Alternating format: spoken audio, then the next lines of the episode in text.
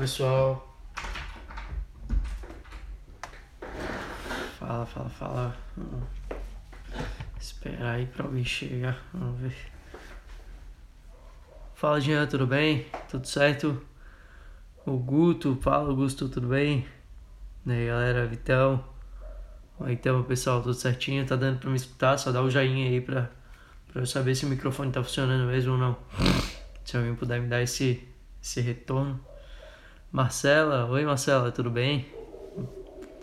Daí eu tô. Tá dando pra escutar legal, Galo? Tá dando? O Jean também me deu, deu aval, Vitão. Show de bola. Bom, galera, pra, pra vocês que estão chegando agora, provavelmente vocês não estão ligados. Uh, toda terça-feira eu entro online aqui na, na minha, no meu Instagram, tá? Pra vocês para falar um pouco do que aconteceu durante a semana, os principais acontecimentos. E essa minha intenção não é só não é ser um, um replicador de notícia, até porque não faz o menor sentido. Né? Fala, João, tudo bem? Vinícius, tudo bom? Vini, obrigado pela audiência aí, galera. Mas também trazer a minha opinião em cima do que acontece aqui em Santa Catarina, no, no nosso município, também na, na União, né, no nosso país, até para vocês entenderem um pouco do que eu, do que eu acredito, das minhas ideias. É, e vocês têm total liberdade para dizer se vocês concordam, se vocês não concordam, o que, que vocês acham do que eu estou falando. E também interagir, mandar mensagem aí. Quiser deixar um comentário, eu replico aqui sem problema nenhum. Que o canal é mais para vocês do que para mim, tá? Fala Nelson, tudo bem? Junior Mota, tudo bom? Prazer. Então, galera, vou começar aqui a primeira notícia, tá? É sobre a CPI dos transportes que foi instaurada na semana passada pela, pela Câmara de Vereadores em Florianópolis. Fala, Rodrigo, tudo bom, querido? Uh, pela Câmara de Vereadores de Florianópolis e eu acabei uh, ficando até surpreso com a questão da CPI, porque quem articulou primeiro de tudo foi o Israel Rocha, juntamente com o vereador Michael Costa. É, o que mais me surpreendeu de tudo foi o Michael Costa não ser é, o relator da, da, da CPI, tá? É, muito menos participar da CPI, nem, nem integrante da CPI, e a, a base do governo participar da, da, da como é que é? Da CPI, tendo como relator o Gui Pereira, que é um vereador do MDB, da base do governo, e o vereador Renato da Farmácia, Renato Jesk, né, do PR, uh, ah, tendo como relator, né, ah, o presidente, desculpa, o presidente é o Gui Pereira, e o relator é o Renato da Farmácia. O que me, me surpreendeu foi isso, né, a gente tem aí uma grande... É, é, criou-se uma grande expectativa em cima da, dessa, como é que é, dessa CPI por conta do aumento do, da tarifa do transporte, passou para 4,40, um grande, uma grande discrepância muito é, é, em cima do que a gente recebe em relação ao serviço que é prestado para o cidadão florianopolitano. Então, o que, me, o que me surpreendeu foi isso, a base do governo está dentro da, da, da cena do, do, do da CPI dos transportes, tendo MDB e PR na presidência e na relatoria. O que a gente espera é que não acabe em pizza, como a gente basicamente pode ver, tendo é, vereadores da base do governo, o que a gente pode esperar é isso, mas o que a gente deve é pressionar para que isso não aconteça e que a gente realmente obtenha respostas daquilo que a gente precisa, que é, é se o aumento da passagem foi realmente uh, como é que é? Se o aumento do preço da passagem foi realmente constitucional, vamos dizer assim, ou se foi realmente legal, ou se não tem nenhuma treta por trás disso, tá? Linkando com essa notícia, a gente tem aqui, enquanto a gente está aí patinando com a questão do transporte público aqui na capital, Grande Ribas, só deixa eu dar aqui, ó, Grande Ribas, o Marley, Lucy, uh, Keizo também entrou, a Emily, o Douglas, Agradeço pela presença Lígia também, o Carlos Aragonês, Ana Paula Lima. Uh, que bom que vocês estão aqui. Uh, cara, linkando enquanto a gente aí tá patinando com a questão do transporte coletivo aqui na capital, a, na, nessa CPI, em questão de aumento de transporte, o litoral norte passou a ter um transporte integrado entre três cidades, que é a região metropolitana do Vale do Itajaí, que é Balneário Camboriú, Camboriú e Itajaí. Ou seja, gran... Oi, Pan, tudo bem? Ah, Paola, tudo bem? Continue com esse belo trabalho, gente. Obrigado, Rivas, grande líder. Nosso, nosso futuro, futuro, futuro na, na nossa política aí. Uh, bom, uh, enquanto a gente está patinando aqui na, na questão do transporte coletivo na capital. O transporte coletivo das três cidades da, do Vale do Itajaí, que é, Ita, é Camboriú, Balneário e Itajaí, já são já trabalham em transporte integrado, que é o que deveria acontecer aqui, mas o prefeito Jean não consegue é, articular isso, mesmo sendo presidente da associação da grande da associação associação das, da, dos municípios da grande Florianópolis.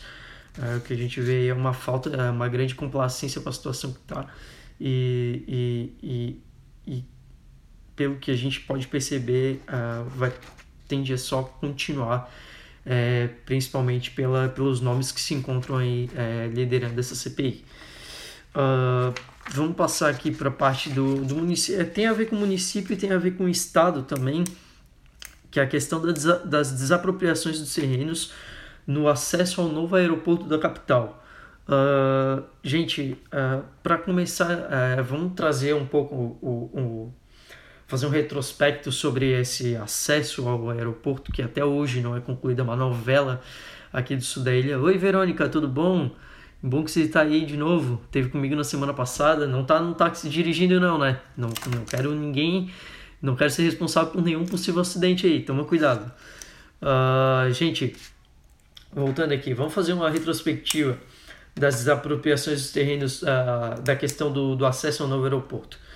Em 15 de janeiro de 2013, o, pre, o governador Raimundo Colombo, junto com o secretário da Infraestrutura, Valdir Balcini, que hoje é deputado estadual, uh, entregou, uh, entregaram a ordem de serviço para a construção do novo aeroporto. Isso em 2013, galera. Isso aí faz mais de 2013 para 2019, seis, seis, mais de seis anos e um mês. Eu tô meio ruim de conta. Gente, então assim, ó. E na época, grande Ayrton, Guto também tá me acompanhando aí. Obrigado, gente. Uh, galera, na época, o, o, governador tinha, tinha pretensão de entregar o, o, a obra em um prazo de 24 meses, em, 4 me, em 24 meses. E a intenção dele era mais ousada ainda, que pretendia entregar em junho de 2014, ou seja, num prazo de um ano e seis meses. Uh, essa obra orçada em quase 75 milhões de reais, tá?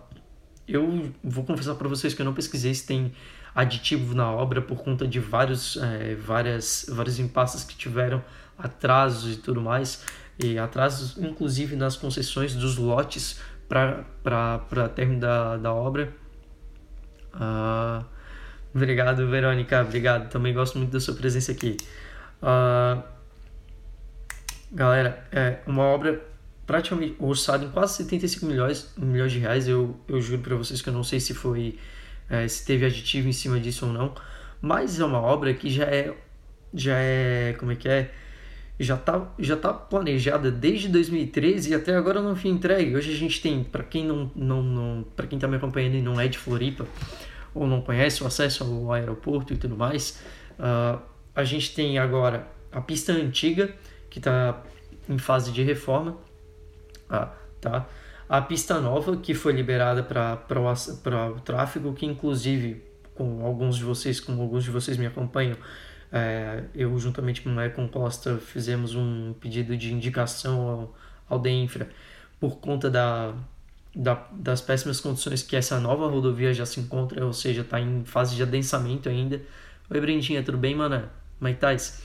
Está em fase de adensamento ainda. Então, uh, uma, uma obra que já está desde 2013, não foi pronta ainda, não tem prazo de entrega para ser pronta, ela foi. É, e agora ela foi, é, como é que é, estagnada.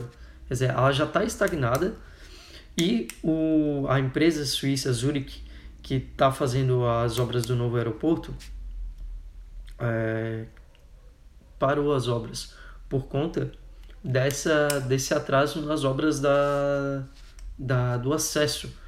Né? O acesso, a, a condição para que a obra do aeroporto, do novo aeroporto, fosse entregue é que as obras do acesso estivessem no mesmo ritmo para as duas obras serem entregues uh, no mesmo tempo.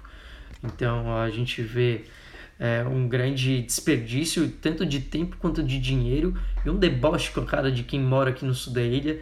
É, a gente sabe que são poucos habitantes, mas o impacto é enorme porque o acesso ao aeroporto é dado pelo nosso bairro. É, então, é, fico no, no, no, compromisso de você é, de mostrar para vocês na próxima live quanto já foi investido, se foi mesmo os 75, os quase 75 milhões que foram orçados na, na, na, no início, né, no, início desse, desse projeto, ou se já passou, se já teve aditivo ou qualquer coisa do tipo. Fico nesse compromisso com vocês, apresento. É, se eu conseguir antes, acredito até já faço um videozinho para vocês verem aqui, deixo salvo nos meus destaques e retomo o assunto na semana que vem. Tá, galera? Uh, eu acho que para essa parte de município e estado já os assuntos principais que me, que me, me, me chamaram a atenção foram esses. Vou puxar para o assunto do Estado para todo mundo que, que mora em Santa Catarina e teve ciência essa semana que uma das placas das juntas de dilatação é, da Ponte Pedro Ivo é, se soltou, ocasionou a queda. Um, um motoqueiro, que tá, um motociclista que estava. que estava. como é que é? Que estava transitando na, no momento que a placa se soltou acabou se acidentando é, e, é um, e é um grande é, descaso. Eu tive no sábado, para quem está me acompanhando nos stories e tudo mais, eu tive no sábado na manifestação, a gente reuniu cerca de 100 pessoas, eu juntamente com o Felipe Queijo, é, a gente teve é, na manifestação é, para que os, as autoridades façam alguma coisa é, e não deixem é, as, as pontes que são os únicos acessos à ilha é, abandonadas mais do que elas já estão. Né? A gente espera realmente resposta. É, o DEINFRA fez a vistoria para analisar a situação das placas é, e disse que, que a, a, os engenheiros que fizeram a a vistoria contestaram porque a placa foi soldada em uma medida emergencial.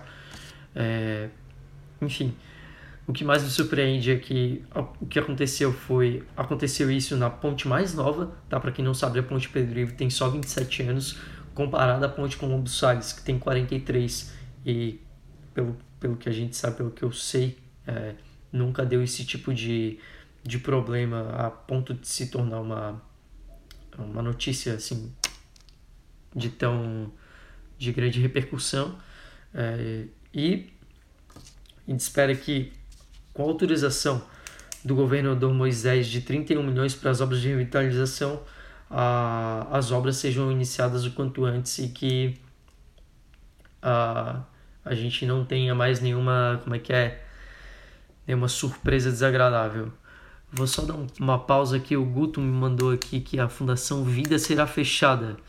Até lá com meu pai hoje nos informar, está rolando os debates sobre, querer saber se você conseguiria trazer. Posso me comprometer, Guto, vou dar uma pesquisada sobre a Fundação Vida e te dou uma, uma, um respaldo ainda essa semana, tá? Para saber o que está acontecendo lá. Vou te ser franco que eu não conheço a Fundação, mas uh, fica o meu compromisso aqui para para trazer alguma informação é, do que está acontecendo e por que, que ela vai ser fechada na próxima semana. O Davi entrou, Uh, o Moreno também entrou, eu não sei o nome dele, então tá aqui o Moreno. Uh, obrigado pela presença. O Marcos Drummond entrou, Camila, o Alisson também, o DJ Roy, o Davi. Obrigado pela presença, pessoal. Obrigado por vocês estarem aí. É muito importante para mim isso, de verdade. É, e para vocês também, né? Para vocês começarem a se inteirar do que, que eu penso, o que, que eu não penso. E começarem a ver se vocês têm afinidade com o que eu penso ou não. Uh, enfim, sobre a questão das pontes é isso, tá? Eu fiz um vídeo com o Felipe Queijo uh, sobre a situação das pontes. Uh, a gente fez isso na semana passada, se eu não me engano, a gente ainda não lançou. Pretendemos lançar amanhã é, para vocês terem ciência do que, que a gente sabe o que, que a gente espera para que o que, que a gente espera de retorno. O vídeo vai estar no ar aí no máximo até o final da noite de amanhã. E, e retomo esse assunto também com vocês na semana que vem, se tiver alguma novidade. Uh, deixa eu ver mais aqui. Ah, agora vamos para os assuntos da União. Né? Não, sem problema, Guto. Fica tranquilo. Uh, agora vamos aqui para os assuntos da União. Paula Cordeiro também está aqui. Obrigado pela presença, Paula. Uh, Raquel Dodge pede para que os 191 milhões arrecadados é, com multas da Lava Jato sejam revertidos para a educação. Uma ótima atitude da, da procuradora Raquel Dodge, que nos traz uma grande, é, nos presta um grande serviço como, como procuradora é, geral da União, uh, dando essa proposta para o ministro Edson Fachin, que é o relator da, da Lava Jato hoje uh, relator da Lava Jato no Supremo Tribunal Federal, né, galera? Uh, agora vamos para a parte, é, para o último assunto da noite, tá? Eu li uma reportagem hoje é, sobre a questão da aposentadoria. Eu sei que alguns de vocês, é, apesar de, é, enfim, de, me, de conhecerem a minha posição política, eu sou de direita, é, não, não sou totalmente a favor do Bolsonaro. Tem algumas coisas que eu acho que ele faz bem, mas a maioria das coisas eu não concordo. É, mas eu acredito que essa questão da reforma da Previdência é uma medida emergencial para todos para todo o funcionalismo público e também para o nosso bolso, galera. Tá? Eu vou trazer aqui um, um dado bem interessante é, de 2007. Eu não sei se existem dados mais atualizados, eu realmente pesquisei isso praticamente o dia inteiro e não consegui encontrar um dado mais atualizado que esse, tá? O dado é de 2017 e aponta que aqui no nosso estado, eu vou trazer um dado aqui do nosso estado, porque se eu for trazer, a, eu vou trazer os dados do, da média da União, tá? Para cada 100 funcionários é, ativos é, na média dos estados da, do país, tá? mais do Distrito Federal, para cada 100 funcionários ativos existem 88 aposentados, tá? Ou seja, a gente tem, é, a gente está quase chegando no limite é, de funcionalismo, do, do, funcionalismo, vamos dizer assim, de pessoas que trabalham para sustentar a aposentadoria das pessoas que já trabalharam. É, uh, aqui no nosso estado, tá, a gente já passou desse limite. A gente tem 106,3 aposentados para cada 100 funcionários ativos. Ou seja, é, eu vou, eu, eu juro para vocês que eu não lembro qual é o, o, o termo correto. É... Cara, eu acho que é limite. Ah, brother, vou, vou ser franco, eu, eu realmente não lembro qual era o, o nome, o termo correto para essa, essa situação de funcionários ativos para funcionários é, aposentados, né? Uh, ou seja, para cada 100 funcionários é, que trabalham na União, esses 100 funcionários têm que sustentar outros 100 e mais 6,3, mais 6 pessoas aposentadas aqui no estado.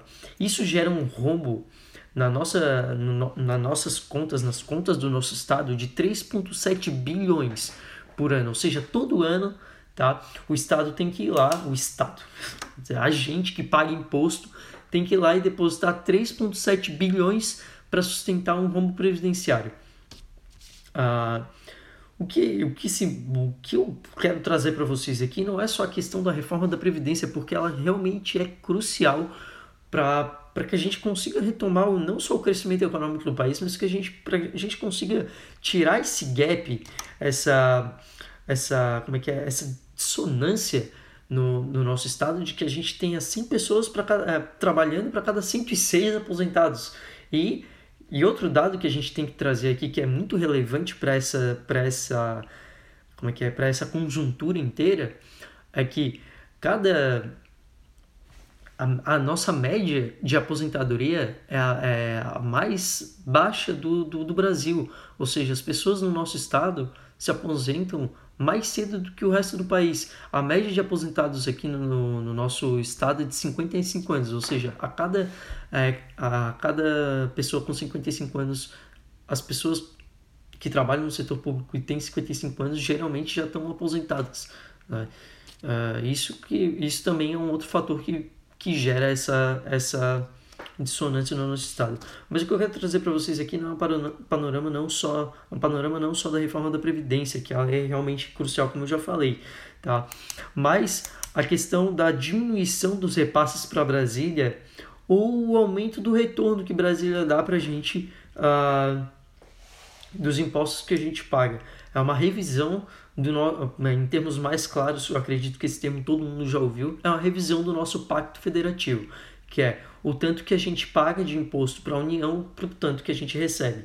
Tá? Só para vocês terem uma noção, entre 54% e 55% do que a gente arrecada aqui no Estado é enviado para Brasília. Tá?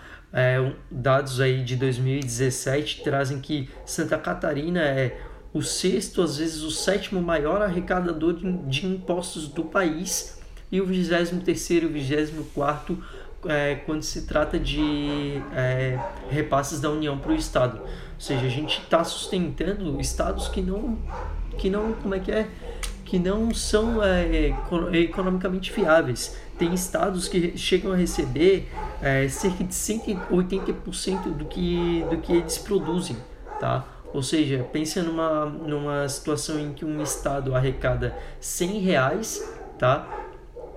E che e chega a receber é, 180 reais de repasse do, da União, tá?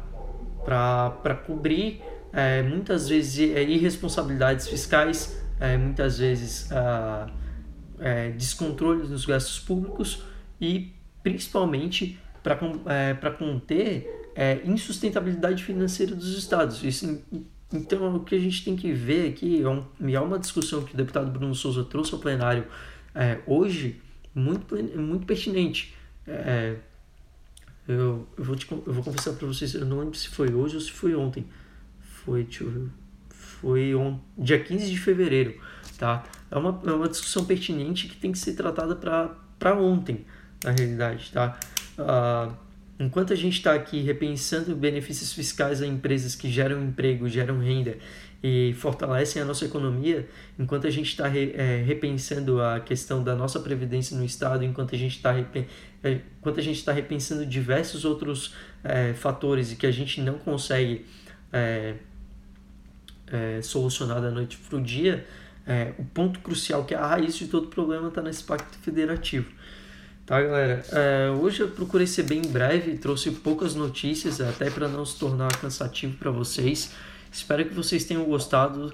É, obrigado de verdade pela presença de vocês. Isso é muito importante tanto para vocês quanto para mim. É, e aguardo vocês na próxima semana. Eu vou deixar a live aqui disponível para vocês 24 horas e depois eu vou lançar lá no Instagram TV. Ô Matheus, agora que eu tô encerrando, tu, tu aparece. Tem, não tem problema, na próxima semana tu aparece mais cedo e eu vou deixar disponível ali para você para você ver o que, que, eu, o que, que eu falei durante essa live inteira, beleza? Valeu, galera. Uma boa noite para vocês. Desculpa o horário. 11 15 da noite já, a galera já tá querendo dormir. Mas tá, tamo aí, tá? Valeu, pessoal. Boa noite. Tchau, tchau.